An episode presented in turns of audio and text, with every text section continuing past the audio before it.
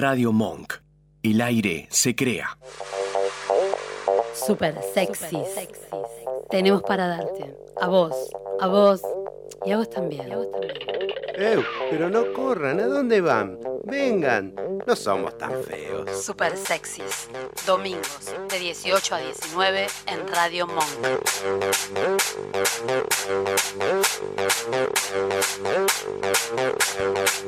Buenas tardes, buenas tardes a todos. Feliz domingo para todos. Muy buenas tardes, Soldán, ¿cómo estás? Bien, bien, me traje el quincho hoy, me- vine más peinada porque vine con peluca, ¿viste cómo es el tema del clima? Buenas tardes, Jorge. ¿Cómo estás, Ro? Bien, todo bien. ¿Todo en orden? Todo en orden. Sí. Buenas tardes, Emiliano. Buenas tardes. Buenas tardes, Julieta en la operación. Buenas tardes. Buenas tardes. Y ahora vamos a invitar a nuestros invitados especiales del día de hoy, la señora Yardena Stillman. Hola, buenas tardes. Hola, Yardena, ¿cómo estás? Bienvenida. Y bien. Gracias. Y el señor Marcelo Serre.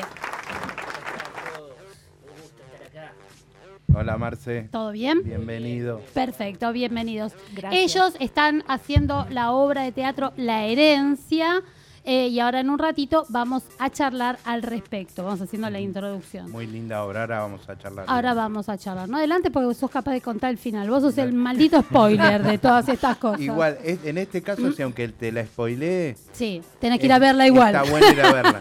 Tal cual. Está bueno disfrutarla toda, pero bueno, no la voy a spoilear. Totalmente. Prometo. Después de que terminemos el programa, ¿qué vamos a hacer, Jorge? Y, ¿dónde- perdón, ¿eh? pero ¿dónde acabamos los Nosotros todos los domingos tratamos de acabar lo mejor posible. Sí, sí. Ay, qué bueno. Eso, ¿viste? Es Sí. bueno. Sí. Sí. La receta La- está ahí- en ahí ir a, vamos. ahí vamos, en ir a, com- a comer a lo de los Diegos. Los Diegos son hamburguesas caseras, están en Castelli 28 en Quilmes, son nuestro auspiciante eh, y tienen una cantidad enorme, variedad de hamburguesas, papas. eh, hoy estaban con las papas churrinche. No entendí qué es la papa churrinche. Es un nombre que tiene la papa churrinche, Pero debe tiene, tener te- algo tiene especial. todos unos condimentos in- súper interesantes. Así que yo me quedé tentada en, en ir a. Tendremos que ir a probarlo. Tendremos que ir a probarlos. Un o- kilo de papa churrinche que ya vamos para allá. ¿Vos decís que nos hagan un kilo de papa churrinche? Sí, yo ¿No creo que estoy bien con un kilo. ¿Vos decís un poco más? Eh, bueno, que hagan dos kilos. Diegos, vamos para allá, así acabamos bien Somos este domingo. cuantos. Sí, la verdad que sí, es verdad. Somos unos cuantos. Necesitamos un par de kilitos de papa, uno y medio para vos y el resto para que podamos compartir. Por favor. ¿Te No se parece? olviden de la hamburguesa, por favor. Las hamburguesas Ah, son bueno. increíbles. Y Ardena hamburguesa. Bien, tienen uno, tienen un montón de combos que tienen los nombres de la casa de papel, pero tienen con cheddar, con panceta, cebolla caramelizada, Ay, qué rico. eh, tomate seco. No, no, delicioso, Claro. delicioso, abundante y con excelentes precios. Es un combo muy interesante. ¿En qué lugar están? Castelli, 28 en Quilmes. De acá nos queda un poquito tras mano, pero Sí. agarramos autopista, 25 minutos Sí, estamos. Sí, claro. Vamos, vamos. Bien, vamos. Bueno, vamos. nosotros los super sexys en líneas generales somos un bardo. Ustedes no saben, pero nosotros nos vamos a presentar. Y hoy vamos a hacer un programa medianamente serio. Por supuesto. Jorge, ubicate. No, no voy a decir Tenemos invitados serios. Mire que nosotros no somos serios. Tenemos invitados serios, te pido por favor. Bueno, vamos a probarlos, Bueno, a ver qué lo tan vamos a probar. Les contamos. La temática, el formato del programa es primer bloque somos moderados, segundo menos moderados, tercero nos vamos al carajo. Tercero ya En no. líneas generales esto funciona así. Hacemos advertencia, el que avisa no traiciona, la puerta está cerrada con llave, no se pueden ir. Pero el cuarto es en Quilmes. El cuarto es en Quilmes Sí, sí. y ahí es donde acabamos. Y ahí, ahí es donde acabamos perfecto. Bien, vamos a ir con un temita musical. Jorge, ¿qué nos preparaste en la grilla para hoy? How do you sleep? De Sam Smith. ¿Cómo? How do you sleep? ¿Cómo dormís? Ah, a ver. ok, acostada, en ¿cómo voy a dormir? Pero la puta. Vamos, Juli, con eso.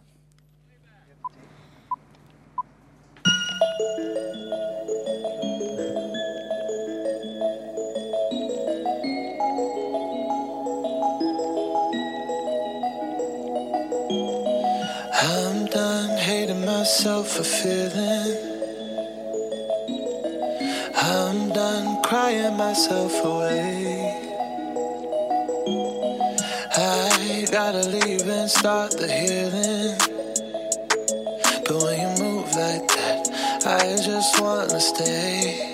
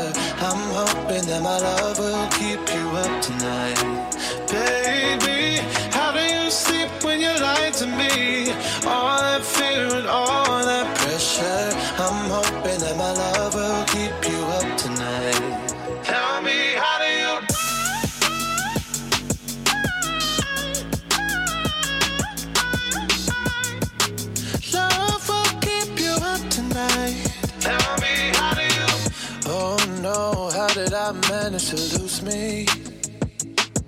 I am not this desperate, not this crazy.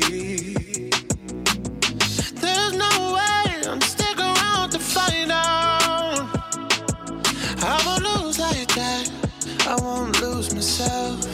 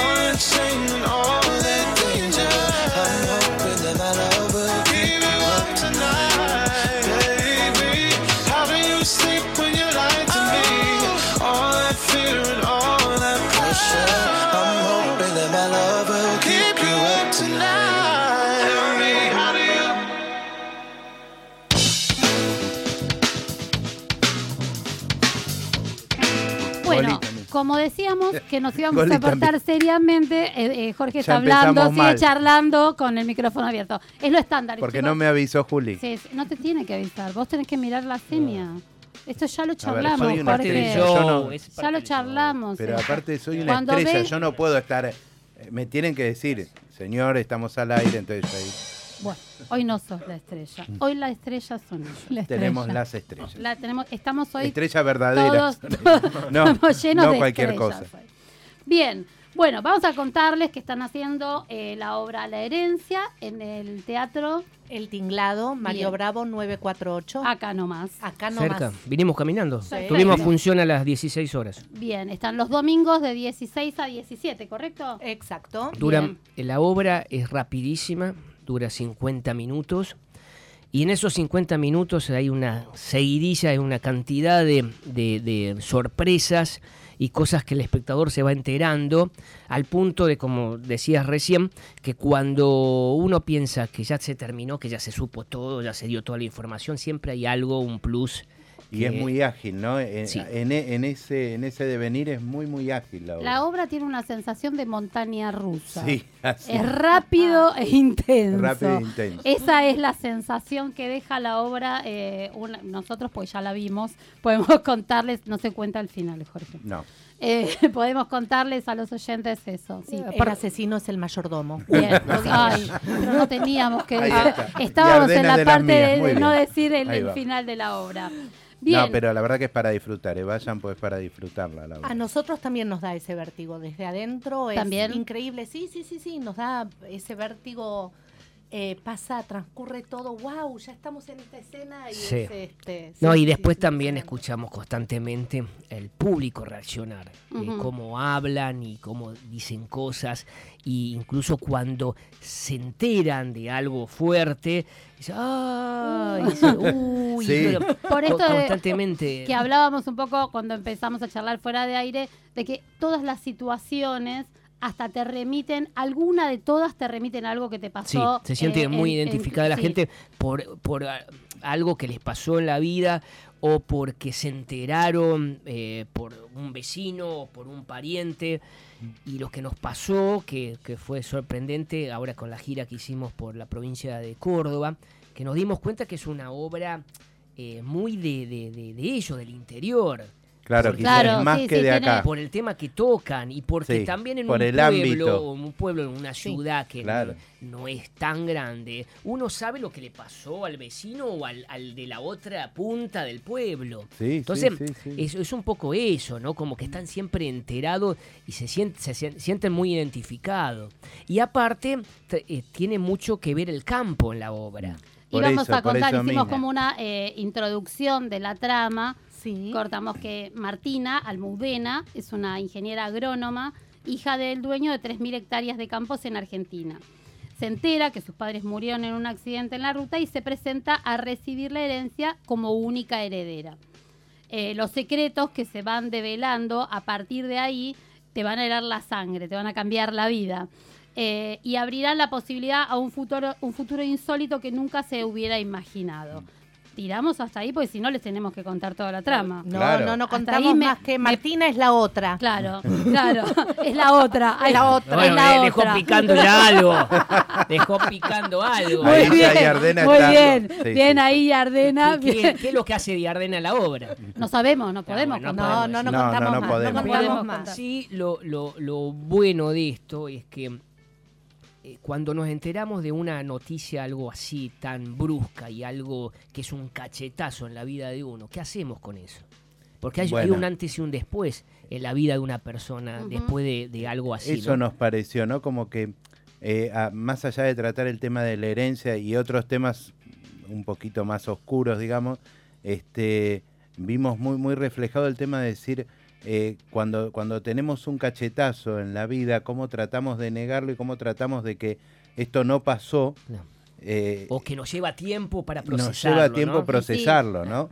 A veces las emociones muy fuertes, la primera, o sea, la negación es una respuesta prácticamente natural eh, que te sale hasta que lográs eh, trabajar sobre el tema, comprenderlo, amigarte con la situación o no. Bueno, la, obra uno. va de eso un poco Bueno, también, y, ¿no? y en 50 minutos hacer todo eso. Claro. Porque pasa todo rapidísimo. Es- Por eso es mucho. yo creo que es un, un, eh, mérito grande del director Daniel Marcove que mm, hizo una apuesta excelente porque la obra es muy cinematográfica. Sí. Y, Sí. y Totalmente. hay estos flash, eh, flashbacks que vas y venís, vas a, a- estás en el presente, pero contás algo de que pasó anteriormente. Y, y eso es muy difícil contarlo en teatro. Pero está Es tan muy bien llevado, la verdad que es increíble porque te das cuenta en el momento que Se esto es un flashback y no algo que está sucediendo en el, pre- en el principio. No es que te quedas medio perdido cuando empieza a interactuar Gustavo Claro. en el tema de los Eh, El flashbacks. padre, que el padre que tuvo de, este de. Martina, Claro. que lo, lo hace muy bien Gustavo Rey. Bueno, y Martina es Flavia Vitale, Flavia Vitale. que es la única que nombramos Sí. de todo el Y, y elenco. falta el músico. Tenemos el música en vivo de Carlos Vendallán. Eso, Eso- les íbamos a preguntar después porque nos llamó mucho la atención. Eso Aparte es de gustarnos impresionante mucho. porque eh, no en todas las obras se da esto de la música en vivo, viste que, que es como que grandes superproducciones la que tienen. y que es un plus, ¿eh? Sí, te, te Es un plus. Sí, sí. sí, creo que Cuando- a nosotros también nos ayuda mucho. Nos Sí. ayuda mucho, es un es Nos un apoyamos mucho. Sí, Mm. es un actor más eh, este, la música dentro de, de la escena. Y es este cuando empezamos con la obra, una de las cosas que decía Daniel Markov, el director, es que él se imaginaba que era una obra con poca música. Ah, mira. Muy loco, ¿no? El- eh, Carlos empezó a trabajar eh, una semana antes de, Del- estrenar. Ah. estreno. porque íbamos a tener solamente un leitmotiv para el comienzo, para el final, y Carlos vino a un ensayo y en ese ensayo empezó a probar y Daniel le pidió que continuara y terminó siendo una obra que en donde la música es un Interviene, sí, sí, totalmente. Sí, o sí, sí. interactúa con ustedes. eh, en la actuación de ustedes es como que la, la música se va Es filtrando. que Eso transmite, bueno. transmiten ellos y la música acompaña ese sentimiento que ellos están transmitiendo, bueno, tal cual. igualmente lo que transmiten ustedes es muchísimo. ¿eh? Sí, La es que impresionante. Es, es increíble que en tan poco tiempo puedan transmitir tantas emociones juntas, ¿no? Y eso, eso es un- para, para los que no estamos en este, en eso, es como que es una pregunta, ¿cómo se hace eso? Pues es increíble que en tan poco tiempo ustedes puedan transmitir tantas emociones, sacarlas y que el público las reciba, ¿no? Bueno, creo que es- una obra generosa, muy generosa, porque nosotros nos podemos también de alguna forma eh, mostrar.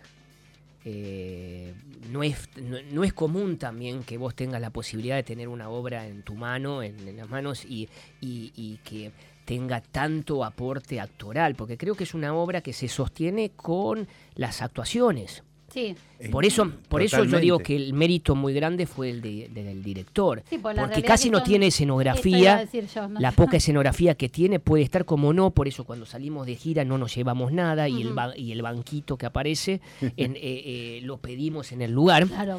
Eh, y después todo es las actuaciones y los actores que están siempre en el escenario, no salen de escena. No, en Es decir ningún que- momento. Eh, por eso, fue un mérito del director de- de- del trabajo de él con, con nosotros que hizo que esta es un- fuera una obra tan intimista, Claro. una obra donde eh, tenerlo a los actores eh, eh, ahí en, en- en cerca, es eso lo que vende, ¿no? Es lo que, la, que la gente compra y le gusta. Sí. Eh, por eso también eh, generalmente a mí me pasó que ahora que viajamos por, por, el, in- eh, por el interior, eh, hicimos funciones en lugares también, prefería tener una sala chica y no una sala grande. Claro, pues perdés contacto. Exacto, y creo que esto... Y eh, se establece, se establece un contacto muy, muy íntimo con la gente. muy directo entre nosotros porque la obra tiene una, una, una tensión constante, no permite relajar en ningún momento y con el público, ¿no? Sobre Creo todo, que eso perdón, se siente. el nudo en la garganta. El nudo en la no se- garganta. ese no se relaja. había, había una persona, no- no, eh, con las expresiones no, no me van a entender la gente que está escuchando al otro lado, pero Nos había pueden una- ver después había- en YouTube porque estamos Ah, bueno. grabando. Había una persona hoy, cuando termina la función, y yo, hace- yo hago que la, paro el aplauso para comentarles que seguimos, que vamos a estar los domingos y que inviten.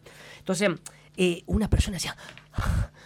Me hacía así, como diciendo, no, No puedo, puedo más, más". basta". No sé si era que la persona era alérgica y necesitaba un aparatito para, claro, un ataque de asma. Que termináramos para ir a buscar al auto el aparatito, eh, ese aparatito para, para, para sentirse bien, o era que le gustó. Claro. ¿no? Una de dos. O sea, estaba ahogando. Traeme el aspirómetro. No, pero a mí, a mí me pasó eso también. ¿eh? Era, era como que... No, no, si senti- sentís en algún momento el... Perdón, el- vos sí. no sentiste ninguna emoción. Yo en el fondo tengo emociones. Este, en el Uh, fondo, pero no estaba- No, nos hubieras avisado, íbamos y le pegábamos Claro. directamente. Llorale al Llorá. lado. No, yo soy la que, la que no llora. No, pero la verdad que sí fue... Nos faltaba Celeste, que eh, eh, siempre nos acompaña Celeste. Hoy no está Celeste porque se siente mal. Y Celeste es la que llora en todo. Íbamos juntas a los actos de los chicos y ella lloraba y yo le decía, basta de llorar, basta. Están vestidos No, de pero se nota mucho basta". esa transmisión de cosas que ustedes están viviendo actualmente, ¿no? Que más allá de que el director eh, se nota que es muy bueno para armar, para hacer toda esa apuesta y para dirigirlos a ustedes, ustedes también tienen que tener algo adentro para sacar, si no, es No imposible, me lo- agarra a mí y, y es lo mismo que nada. No sabes A lo voy. placentero que es. Claro.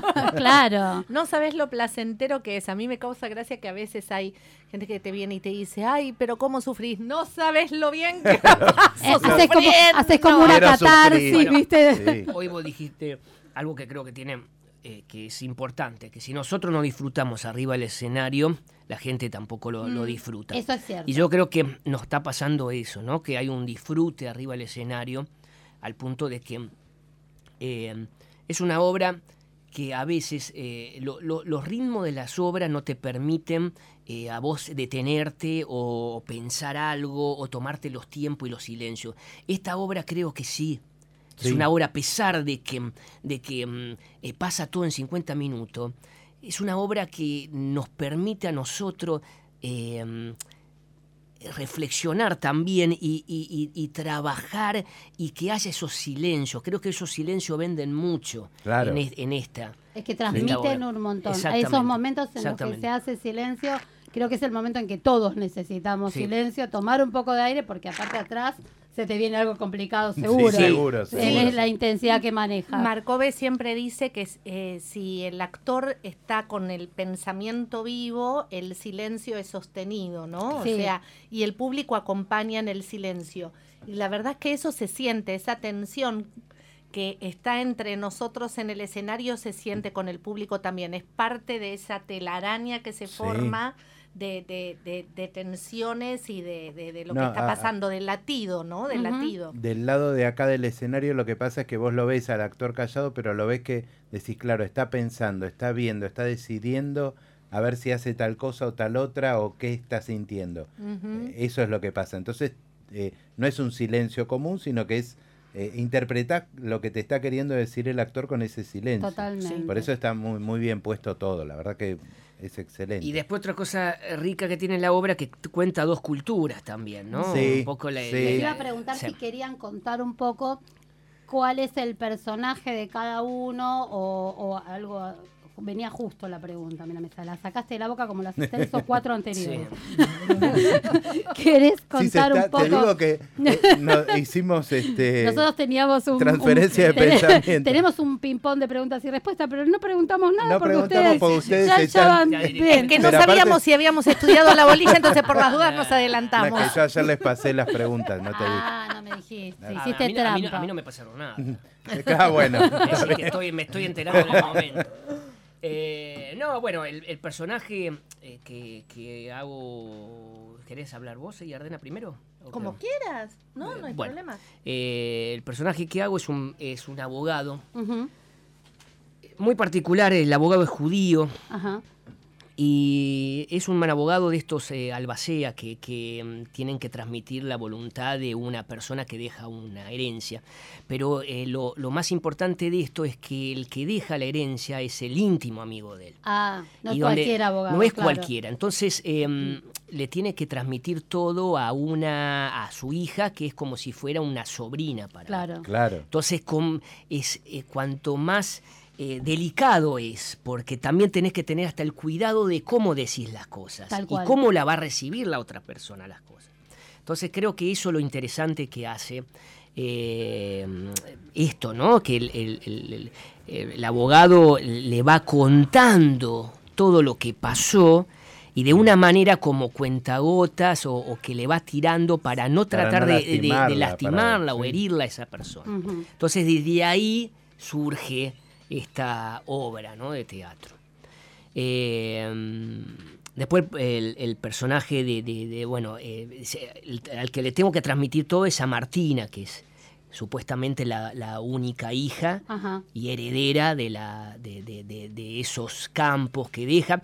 Y lo que yo contaba hace un rato es que cuenta dos culturas, porque cuenta la cultura eh, de Israel y un poco la cultura nuestra y en un campo que sucede todo en Santiago del Estero.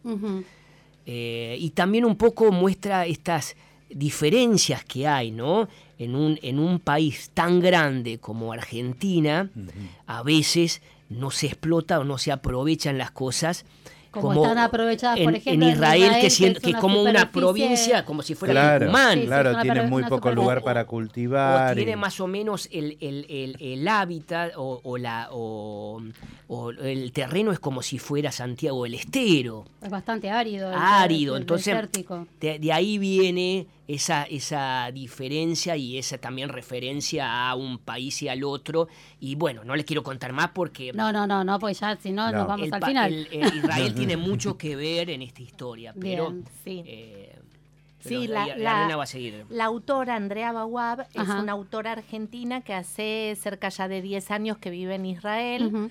Eh, y bueno, yo viví en Israel de chica, eh, entonces eh, cuando ella me acercó el, el libro, que nos lo acercó a, a Daniel Marcove y a mí, el libro estaba totalmente escrito en castellano. Ajá. Y como bien dice Marce, hay mucha similitud en esto del paisaje, hay algo de lo árido, de lo de, de- de la dependencia de la lluvia, de que no hay agua, en Santiago del Estero y en Israel. Sí, sí. Y, Y bueno, cuando, cuando empezamos a trabajar con el libro con, con Markove, Markove una de las cosas que propuso era aprovechar que yo hablaba hebreo. Claro. Y entonces mi personaje, que, que es el de Yael Halmud, y punto. Ahí quedó. La dejamos un rato más ahí, Ardena, y es peor que yo. Sí, este, sí, sí. Va a contar. Va a contar todo. Y Ahora, punto. Porque me contagio. Estoy sentada cerca y entonces me contagio. Claro. Son las ondas que vos me estás tirando. Problema, que, el problema que tenemos con Jorge es que él contagia a todo, el, todo el mundo, mundo. y nunca de cosas buenas. Mira, Bueno, y, y a él, eh, Halmud, eh, es el personaje israelí. Listo. Perfecto. Bien, vamos a cerrar acá porque si no vamos a contar el final. Sí, sí, sí, ya estamos. Basta, ya ya estamos. No, y ya- de- después contar que está también Gustavo Rey, que hace el personaje de Roberto Almudena, que es el padre de Martina, Bien. eh, que ese, eh, la obra comienza así, ¿no? Es decir, voy a contar esto, eh, que un trágico accidente, que mueren los padres de ella, y bueno, a partir de ahí el, el- el abogado le da a conocer esta, esta voluntad del padre a, a la única heredera, ¿no? Eh, bueno, creo Bien, que contamos perfecto, mucho. Contamos mucho. Después Igual resto que contamos nosotros que hace dos años que están en cartel. Sí. Eh, eh, han estado haciendo giras por el interior. ¿Tienen prevista alguna otra gira? Sí, Sí. sí, de acá a noviembre. De acá- tenemos tenemos eh, ¿Por dónde van a andar? eh, volver a Córdoba, en, en otra zona muy cercana a la de donde estuvimos. Ujú. Eh, lo bueno es eso, que los lugares que las dimos eh, fueron teatros que entra, tiene una capacidad para 100 personas, 120, 150 personas. Entonces hay mucha gente que se quedó con ganas, ganas de de, verla. de Eso es verla. bueno. Incluso hubo gente que no podía en su pueblo y viajaba a lo mejor 25 kilómetros para verla Ah, en la otra ciudad donde también estábamos. Bien, En tres días dimos cinco funciones. Excelente. Porque la obra también lo permite por el tiempo que dura, porque no tiene escenografía. Entonces, de esa forma Pero se pueden eh, trasladar. nos eh. podíamos ir. Sí. Eh, Sí. Se armaba en el día de, de poder. Tiene un- un- una necesaria puesta en escena también, puesta, puesta de luces, que hace que la- lo haga más atractiva a la obra y que, y que cuente también un poco estos climas que pasa en la obra. Entonces se trabajaba a lo mejor en los dos lugares en el día haciendo las luces y, y viendo eso y después se iba a dar la función, terminábamos la función y, y estábamos en otro pueblo, a 15, 20 o 25 kilómetros del lugar donde estábamos. Bien. La verdad que fue divino porque además de la experiencia de hacer dos funciones en el día, que uno entra como con una especie de adrenalina espectacular, es muy agradable esa adrenalina, eh, la recepción del público fue hermosa. En, eh, en los escenarios fueron de alguna manera vestidos eh, por cada lugar. Ah, mira. Nos dieron una propuesta escenográfica en base a las fotos que, que- que les había mandado Marcelo, que fue quien organizó la gira. Y la verdad que fue espectacular, porque hubo lugares en donde nos encontramos con una escenografía que, que era muy conmovedor, porque decía, me acuerdo en, en Arroyito, por ejemplo, que, que una, que Mónica nos decía, no, porque mi, mi marido trabaja en un lugar en que fabrica, que, que pasteurizan leche y entonces tienen estos cajones y a mí se me ocurrió, y entonces con unos cajones, alguna escenografía espectacular, Mirá qué bueno. con unas luces divinas. En otro lugar trajeron y pusieron este fardos y, y todo eso a nosotros creo que a mí por lo Claro, menos me inspiró mucho. Estuvieron trabajando para nosotros y aparte, bueno, vamos Con- a darnos Sí, Claro, es muy eso es muy generosa, la bueno. gente en el interior es muy generosa y agradecida. Bueno, igual ustedes tienen para devolver, ¿eh? la verdad que... Sí. ¿Puedo contar la intimidad de la abuela? Sí, claro. Bueno, fuimos a comer a la casa de la abuela de Marce que tiene 101 años y nos hizo canelones. ¡Uh! Una genia. Sí. Una divina. Un una saludo genia. yo creo que eh, se esperaba, había más expectativa en eso, en ir a comer los canelones que hacer Que la la- función. que en la- Definitivamente. Yo creo que sí, especialmente las mujeres. Definitivamente. Especialmente yo. Vuelven a ir a Córdoba, avisá que vamos a comer los Vamos canelones todos. de tu de la abuela. Y yo tuve mis dos abuelas. eh, Mi otra abuela, por parte de mi, mi papá, eh, cumplió 100 años y falleció a los meses. Mm, Ah, o sea y que, esta- y- Marce, tenés... Ojalá. Tenés cuerda para ojalá, rato. eh, Tenga, tenga algún gen ahí de ellos. La Yoli, una genia, vino a vernos. Este, nos preparó los canelones. La verdad que tuvimos una, una bienvenida hermosísima. Espectacular. Yo quiero volver a Córdoba. Vuelven Quiero volver a entonces Córdoba. a Córdoba. Me Eh, parece que vamos a estar vamos también. nosotros. ¿eh? Vamos a estar en, en, en Monte Maíz, eh, que también pertenece a Córdoba casi con Santa Fe, en el Trébol, vamos, eh, también vamos a estar posiblemente en, en Tucumán, Ah, bien. en, sí, en- sí, en varios lugares. Eh, y bueno, y hay otras posibilidades más que ojalá podamos seguir eh, Buenísimo. hasta eh, fin de año y, y verano haciendo algo. Ojalá, ojalá que la Ojalá, puedan ver ojalá porque que sí. es para sí. disfrutar. Después nos van pasando y nosotros vamos reposteando en las redes, en los diferentes lugares en donde nos van a estar, porque lo bueno de estar por internet es que nos escuchan en todo el país. Ay, qué bueno, genial. Gracias. Bueno, vamos con un tema musical. Dale, Dale. ¿qué tenemos? No sé, ¿qué tenemos? Instagram tenemos. Instagram. tenemos, sí sí tenemos Instagram, Tenemos que nos Instagram. sigan por Instagram. No, no seas bruta, tenemos que- Just bought a black Ferrari, house in the hills in LA. Say that you'll take care of me. Sorry, but I don't need a plan like that. Don't need a man like that. What you say? You say that you've been on TV, and I should come back to your place. Hola, let me set you straight. School's in session, let me educate. Who the hell do you think I am? I don't give a fuck about your Instagram. Listen up. Cause I'm not that in the whole wide world.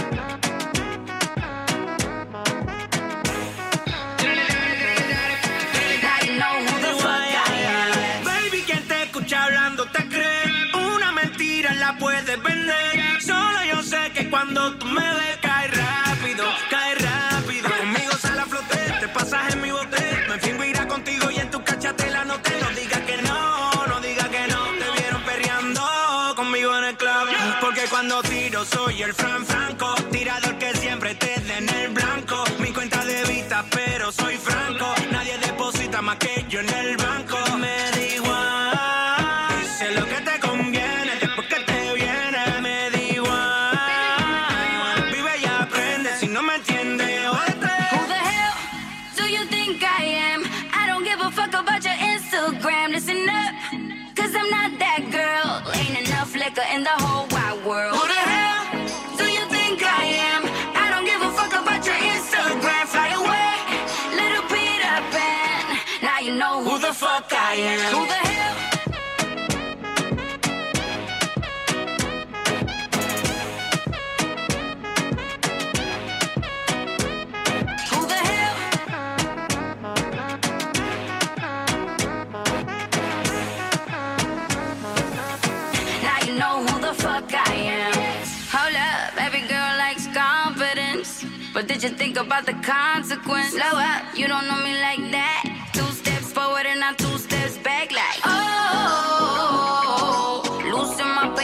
try to play nice. Oh, seems you're not listening. Now I'm just like, who the hell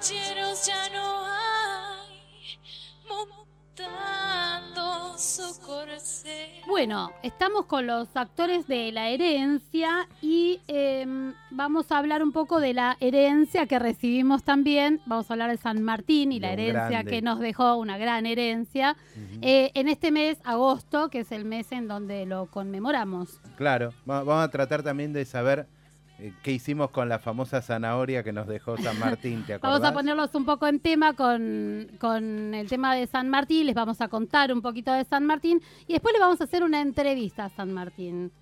le vamos a hacer preguntas y que nos contestaría el padre de la patria hoy. Sí, por supuesto, no nosotros contestar por San Martín, pues sería, Sería una falta de respeto que absoluta. bastante. Eh, pero sí encontramos frases este, dichas por San Martín que, nos contestan quizá temas de actualidad Mm. política de hoy. Este, y e- eso es lo que, lo que quisimos hacer. Concatenar, como dice Roberta. Me encanta esa palabra. Es la única, la única palabra compleja que conoce Roberta es conca- Bueno, No, vos acá bueno. escribiste pergeniar. Y yo te dije que la Pergeniar. mayoría de los niños no iban a saber de qué estábamos hablando. Le escribo pergenial, me dice, no sé de qué se trata. Claro, explicarlo. Bien, bueno, contemos Bueno. de San Martín. San Martín nació el 25 de febrero de En Yapeyú. 1778 Como cuando en chicos. Corrientes. Eh, su padre era José Juan. Juan. Juan. Porque acá Marcelo nos va a contar una anécdota, eh, nos va a contar una intervención de él en el tema de San Martín. Estas cosas que nos surgen a nosotros no en la espontánea y la verdad que son lo más maravilloso que nos pasa cuando Marcelo viene. nos va a hacer un rumores, pero histórico. Bien, a ver, hacenos el No, chimeterio. que Rubén. hace unos meses atrás tuve la, la- la gran oportunidad de, de trabajar en una eh, en un documental ficcionado que se va a dar en la televisión pública y en el encuentro que trata sobre la vida de San Martín desde que nació hasta que se fue a España y entró en el ejército en Murcia como para empezar a prepararse para lo que fue después San Martín acá, Sí, ¿no? sí. Cuando volvió. Entonces eh, yo hago de la vida de- de- del padre, de Juan, desde que él fue nombrado gobernador de Yapeyú, Sí. Sí. eh, al punto de que no la pasó muy bien Juan, porque eh, se- sí él, él- él se hizo eh, cargo de una, de, era una estancia muy grande que había y él eh, administraba esa estancia, a partir de ahí le dan el, el puesto de gobernador. Eh, y mm, no la pasó bien porque no recibía ningún... eh, de Buenos Aires no recibía los fondos. no ni- recibía nada, Sí. ni, ni el sueldo, la pasaba mal. Suena eso, ¿no? Suena, pero, ¿no? Pero pasó en toda la época. parece- parece- es terrible. Eh, sí. que- Suena igual a actual. Por eso. Y después, de ahí, San después de ahí vuelve a Buenos Aires y de Buenos Aires se van a, a España donde él, eh, él lo deja en Murcia, donde ahí se prepara para hacer lo que fue San Martín. Eh, y una de las, de, de las cosas que sucede, que se cuenta, pero hasta ahí no más, porque no deja de ser un rumor, para algunos a lo mejor mm, no lo aceptan porque eh, piensan que es una locura, pero decían que San Martín fue el quinto de los hijos de, de, ¿cierto? de la familia, ¿no? Em, decían que San Martín eh, había sido hijo de Alvear, Ajá. que había tenido un romance con la criada de San Martín, de, de- de Juan, y que se había tapado todo eso y él se había hecho cargo del quinto hijo, que era eh, José, ¿no? Eh, Cosa que pasaba bastante seguido. que ¿no? pasaba bastante. Pasó con. Rosas y. Belgrano Bueno, también. ¿Por, por qué también algunos dicen que puede ser?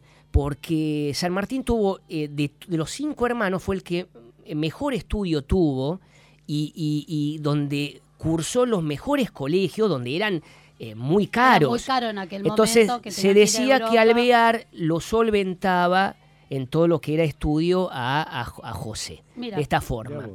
Y después otra particularidad, yo tengo un metro cincuenta y tres y, la altura de Juan era la altura que tengo yo, Claro, que tampoco no... no, No daba la contextura física. Exacto, a pesar de que con- no era tan alto también José, pero que no tenía nada que ver entre la altura de- del padre y el hijo. Mira, Entonces, cuentan toda esta historia, esta anécdota, que no deja de ser un rumor, pero que Pero bueno, que para tenerlo en cuenta. tendríamos queda. que hacer un ADN de los San Martínez y se pudre todo.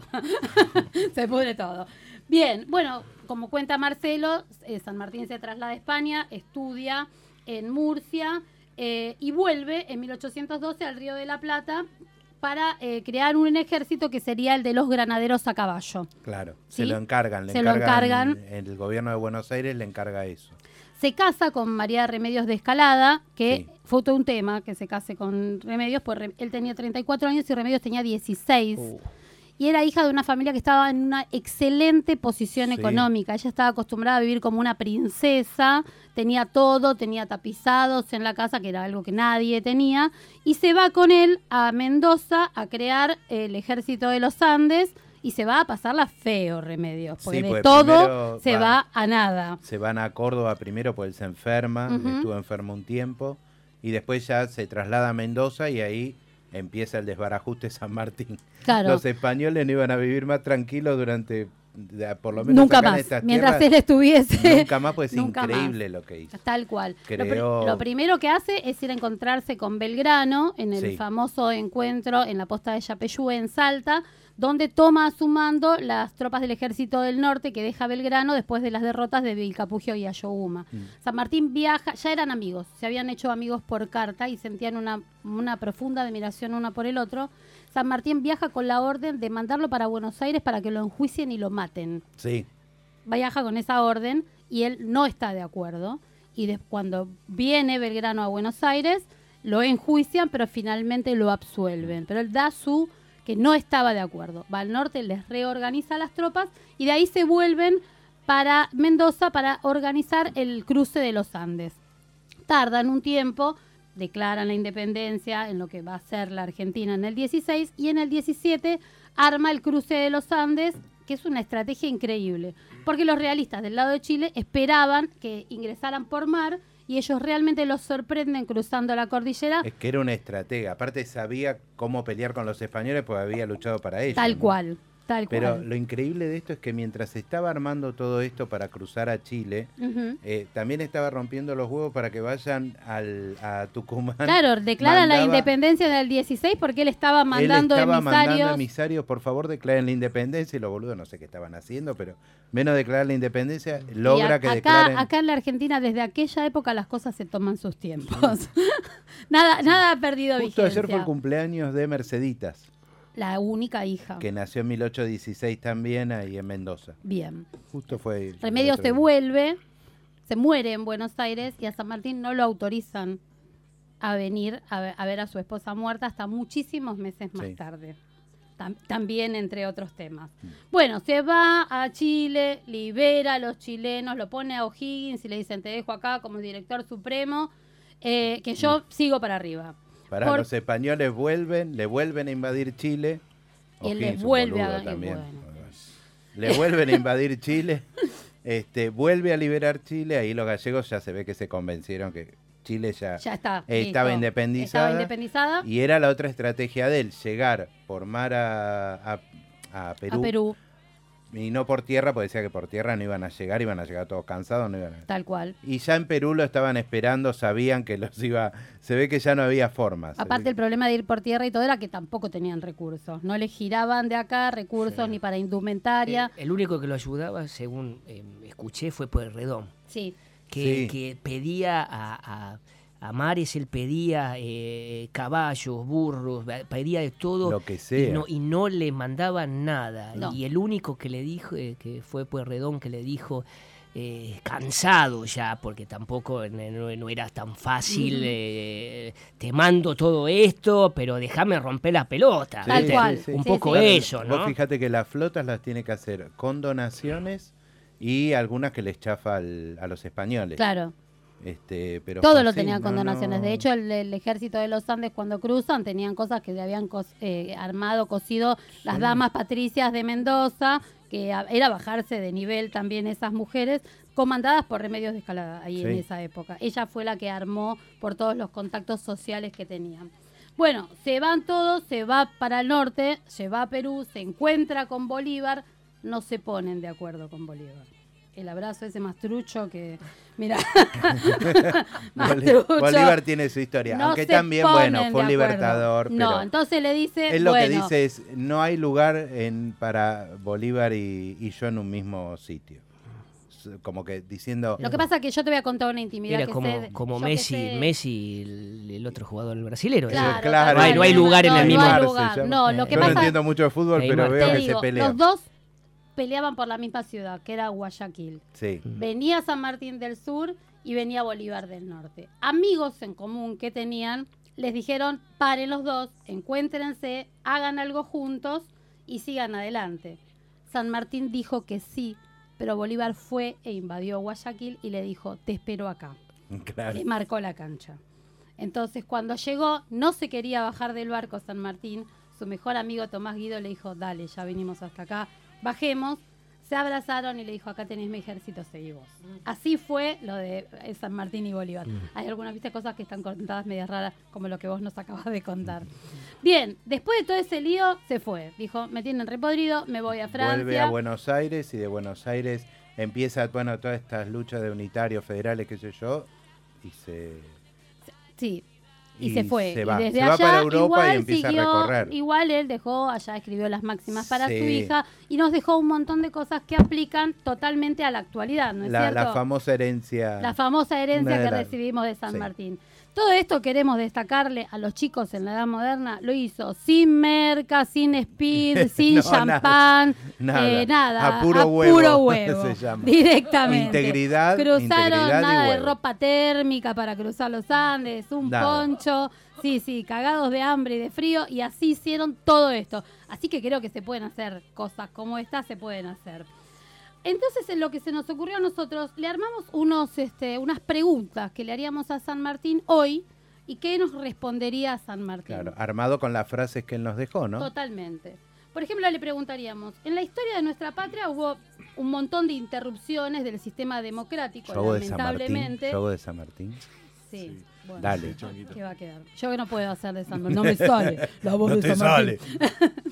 Eh, hubo un montón de interrupciones en el sistema democrático de parte de los militares y en especial, bueno, el último golpe militar que fue el más terrorífico del 76 al 83. ¿Qué opinión le merecen a San Martín estos procesos? Bueno, acá tenemos varias. Mira, dice, la patria no hace al soldado para que la deshonre con sus crímenes. Ujú.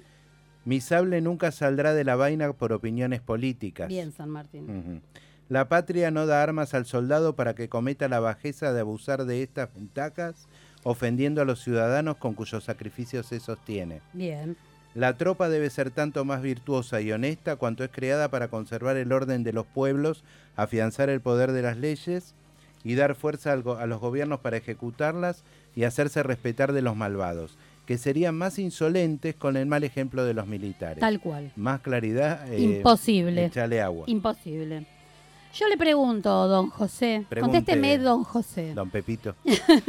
En nuestra patria hace muchos años que se ve más corrupto el sistema político y sus actores, con políticos, sindicalistas, empresarios y hasta jefes de organizaciones sociales, representan de las clases más pobres enriquecidos de una manera realmente espeluznante. No creo, usted dice. ¿Qué opinión le merecen estas actitudes? A ver qué nos dice. Primero nos dice, robar es un delito, pero arruinar el país es traicionar a la patria. Sacrificaría mi existencia antes de echar una mancha sobre mi vida pública que se pudiera interpretar por ambición. Mira, ni siquiera robo, ambición. ambición. Mis necesidades están suficientemente atendidas con la mitad del sueldo que gozo. Bien, Eh, igual que la chicos, actualidad. los diputados. diputados Chiques, diputades. Bueno, os ruego que aprendáis a distinguir los que trabajan por vuestro bien de los que meditan vuestra ruina. No os expongáis a que los hombres de bien os abandonen al consejo de los ambiciosos. La patria no es abrigadora de crímenes. Eso. La patria no es Abri- abrigadora de crímenes. Una claridad absoluta. Total. Es característico de estos días una sociedad no educada que favorece en cierta forma propuestas políticas débiles de todo contenido y por supuesto que no favorecen al desarrollo del país. ¿Qué opina de este punto? La biblioteca destinada a la educación universal es más poderosa que nuestros ejércitos. La ilustración y fomento de las letras son las llaves maestras que abren las puertas de la abundancia y hacen felices a los pueblos. Totalmente. San Eh. Martín se hizo amigo cuando San Martín ya era viejo y Sarmiento era joven, porque tienen una diferencia de años. En la época que Sarmiento estaba trabajando para la sanción de la ley 1420 de enseñanza laica y obligatoria, entrevistó a San Martín y hicieron intercambio de- De con, de- cosas. con respecto a estos temas. Si bien hemos evolucionado socialmente en algunos aspectos, todavía quedan resquicios discriminatorios hacia la gente con otra elección sexual o de género, e incluso negativa al derecho de las mujeres a elegir sobre su propio cuerpo cuando está frente a un embarazo no deseado. ¿Qué opinión le merece esto? Cuando hay libertad, todo lo demás sobra. Seamos libres que los demás no importa nada. serás lo que debas ser o no serás nada. Bien, eh, tenía claro Eh. qué era lo que había que hacer, ¿no? con respecto a todo. La gente se encuentra desganada y con una visión de que es imposible cambiar estos sistemas que nos gobiernan, corruptos, ambiciosos, pero para su propio patrimonio y que cada vez más empeoran la situación del país. ¿Qué les diría a esa gente? Más ruido hacen 10 hombres que gritan que 100.000 que están callados. En defensa de la patria todo es lícito menos dejarla perecer. Para los hombres de coraje se han hecho las empresas. Sí, para los de coraje. Para los de coraje. En una época en la que nuestros gobernantes critican públicamente nuestros votos y nos mandan a dormir si no les gusta dicho voto, o nos dicen que solo hay que tenerle miedo a Dios y un poquito a ellos también, por citar algunos tristes ejemplos. ¿Qué les diría a estos especímenes políticos Ah, acá actuales? tengo una. La soberbia es una discapacidad que suele afectar a pobres infelices mortales que se encuentran de golpe con una miserable cuota de poder. Tal cual. Estamos atravesando una muy difícil situación en el país, San Martín, con mucha gente en la pobreza, sin necesidades básicas satisfechas y en extrema vulnerabilidad, y el gobierno pidiendo más sacrificios. ¿Es viable esta forma de gobernar? El mejor gobierno no es el más liberal en sus principios, sino aquel que hace la felicidad de los que obedecen empleando los medios adecuados a este fin. Bien. O sea, He escuchado hablar de la ¿Ha escuchado hablar de la famosa grieta que se ha abierto en nuestra sociedad política? ¿Qué nos diría al No, no respecto? escuché. ¿Qué nos diría al respecto? la moderación y la buena fe, tales los fundamentos sobre los que apoyo mi esper- mis esperanzas de ver estrechados los vínculos sagrados que nos unen y de no aventurar un solo paso que pueda romperlos o debilitarlos. Para finalizar con esta pequeña entrevista, ¿qué recomendaciones le daría a, los actuales dirigentes políticos que conducen los destinos del país?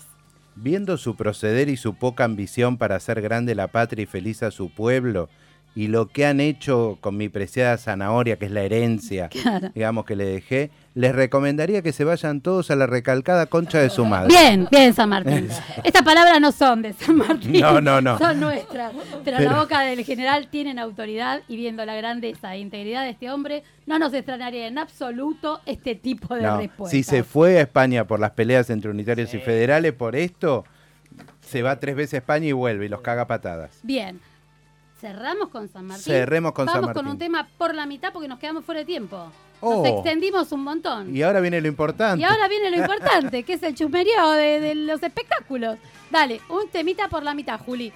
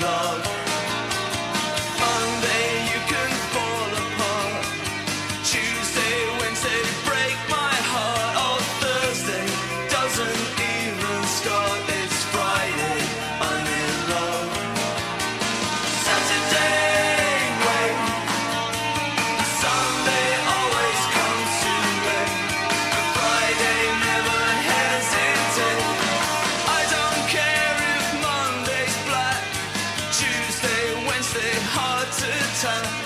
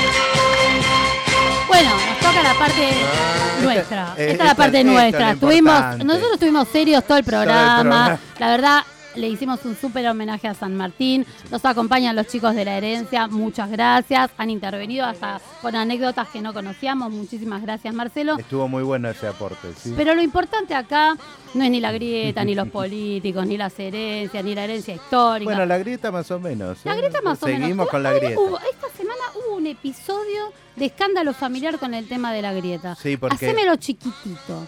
¿Así? Chiquito. Te voy a concatenar también con el tema anterior de San Martín porque se trata de la familia de una señora que estuvo vinculada, se diría románticamente hasta con San Martín. Eh, Porque no tiene tantos años, Mirta, dale. del año del pedo, bueno. Dale, por favor. Vamos, vamos a decir que Vamos a decir. no sé, es un rumor es un rumor. que, sí, que es habría verdad. estado vinculada con San Martín. Qué maldad Pero- que tiene la gente. Un besito. ¿Qué- Bueno, ¿sabés qué pasó? ¿Qué pasó? Aparentemente en el sepelio, Vamos viste a que se- contar. Falleció el hermano, José. el eh, José, José, Josecito. Josecito. Es. Bueno, fallece José Martínez Suárez, que era un, ustedes lo conocerán, en un cineasta de, Sí, sí. de puta No, madre, no, la no verdad que... La, la- la- la posibilidad no lo conocía él personalmente. Sí sé que mucha gente habló Muy, muy de bien él, de él. Bueno, y, la, la cosa es que se armó una grieta en la familia Suárez, porque está la hija de Josecito, Sí. que ahora sí le dice Mirta Josecito, que No aparentemente... No es José de San Martín. No. No, no, no, es José. Josecito Estamos Suárez. José, José. Pues estábamos con ese tema. Claro. por- Y Que, nosotros ah, vamos así, enganchamos José y hablamos de todos los José de, que de encontramos. todo así, concatenamos. Claro. Bueno, la cosa es que eh, Mirta eh, se habría enojado porque primero, bueno, Mauricio Macri mandó una corona y la hija de Josecito, que está en las antípodas, aparentemente es muy kirchnerista, eh, habría corrido la corona del centro principal del velatorio, o la, habría pateado o la habría mandado a correr, no se sabe por Algo qué. pasó. Y Este, se armó que quilombo. es Quilombo 1. Claro, quilombo 1, así que Mirta dijo, ¿así? No. No. Y Quilombo la- 2, Mierda carajo. tal cual. El tema es que es la, la sobrina que Mirta salvó de la dictadura, Bien. bueno, todo eso, por esas conexiones que tenía. con- Mirta, 50 años, conoce a todo el mundo. Ya te dije, Mirta es amiga de Dios y del diablo. No tengo ninguna Bueno, duda. de así eso. que ahí se armó el gran quilombo, porque aparentemente Mirta por eso no fue al cementerio. Pero en el cementerio se armó otro quilombo. Por la elección del cementerio. Porque parece Ah, que obvio. las, las Meji Sí. querían enterrarlo en un cementerio privado con una Con pompa, pompa, bastante importante. Pero la familia. Es un cementerio con onda, no me mandes a Chacarita. Tienen cosas. No, no, Chacarita no, Hay cementerio. Con todos los- Con onda, No, claro. Chacarita es feo. Olor. Allá, allá en esos cementerios retopetonguis tenés el, el dispenser de agua caliente y fría para tomar mate ahí Para con tomar el pariente mate. y todo. Claro. Te sirven Eh, el cafecito y te llevan en el carrito del To- golf. Del Totalmente. golf. Y en Chacarita Sí. se caen las bóvedas y no me pasás por al lado se te cae algún muerto en la cabeza. Sí, yo una Pero- vez fui, me quise subir a ese carrito, me dijo, vos me vas a robar, no me dejaron Claro, subir al tenían carrito. razón, tenían razón. Bueno, No, pibe, pero vos- eligieron Ahí finalmente. no te abren el baúl, ¿no? Cuando No. salís. No, viste que en Chacarita lleva- sí, Sí. en Chacarita sí. esos lugares y son los que a lo mejor más se llevan cosas. Sí, sí, se la llevan antes. Sí, sí, sí. se llevan Antes una de- cuanta me parece que antes de que se cierre la alfombrita. Bueno, así Bueno, que bruto quilombo. Bruto quilombo. Hablando de quilombo, la que hizo un quilombo bárbaro que llegó como loca fue la Mariana Nanis. Mariana Nani me Vino encanta. como loca. Viste Digo, que ¿de resulta. España? Vino de viste que España, están sí, pero- separados. Sí. Pero ella No dice que están está separados. Bueno, es dice que es mi está- marido. Bueno, pero ella Ese- dice, él está con una chica, con Sofía Bonelli, Sí. que parece que es linda de verdad, no toda como está la otra, toda arreglada. Eh, Vos estás y es diciendo más que joven. Nani se está arreglada, te va a Está venir a cagar a horrible, trompadas. está eh. horrible. Ella y Charlotte. Horrible, se hicieron tantas cosas que están espantosas. Dos para cagarte a trompadas. Bueno, ya tenemos como Charlotte ya agarró a ya nos- uno, lo ya nos rajuñó hicieron todo. como- ya Lo tenemos dejó hecho ¿En serio? Al, sí, al, Al al novio anterior, novio anterior, lo sí, sí. rajuñó todo. Sí, sí, es brava Charlotte. Es Igual brava. tenemos la lista Nanis de también. los juicios nosotros. Que ya se van hace- como 90, Nani, lo Sí. lamento. Ahora- o sea, ahora es empresaria. hay como 90 Ahora antes es que ustedes. empresaria. Ahora es empresaria. Siempre fue fina, según ella, ¿no? Como un fina canapé de mar- como un de canapé de salame, fina. Bien, Pero- bueno, entró como loca. Iba a dar una, una nota, pero parece que la entrevistaron antes en Confrontados, la agarraron en ese y se le preguntaron y dijo, yo no estoy separada, mi marido está con una prostituta, drogadicta que lo tiene drogado todo el día. Sí. Van a ir todos presos. Así que ahí tenemos, nosotros tenemos otro juicio más por hablar mal de Nani. Tenemos un montón. ya, Como que no ella no sabía que Canigia la paleaba de antes. ¿eh? Dale. No nos No. queda más tiempo.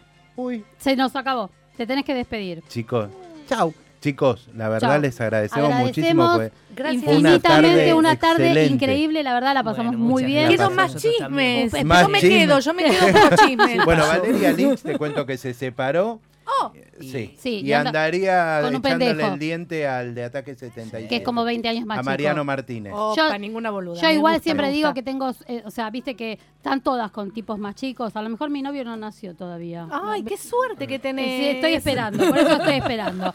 Chicos, nos despedimos, los dejamos con los Muchas chicos de gracias antes por del todo. final. Gracias a Sigan con la herencia, que es una, un Sigan obrón. con la obra, pásennos data de, de los diferentes lugares donde van a estar en el interior, así les hacemos. Bueno, y les decimos que estamos redes. los domingos a las 16 horas en el Teatro El Tinglado. Bien, Eh, Mario, Mario Bravo. Bravo 948. genial. Vayan a verlos por la obra espectacular. Es muy buena. Los despedimos hasta la semana que viene. Buena semana para todos. Buena semana. Chau, chau.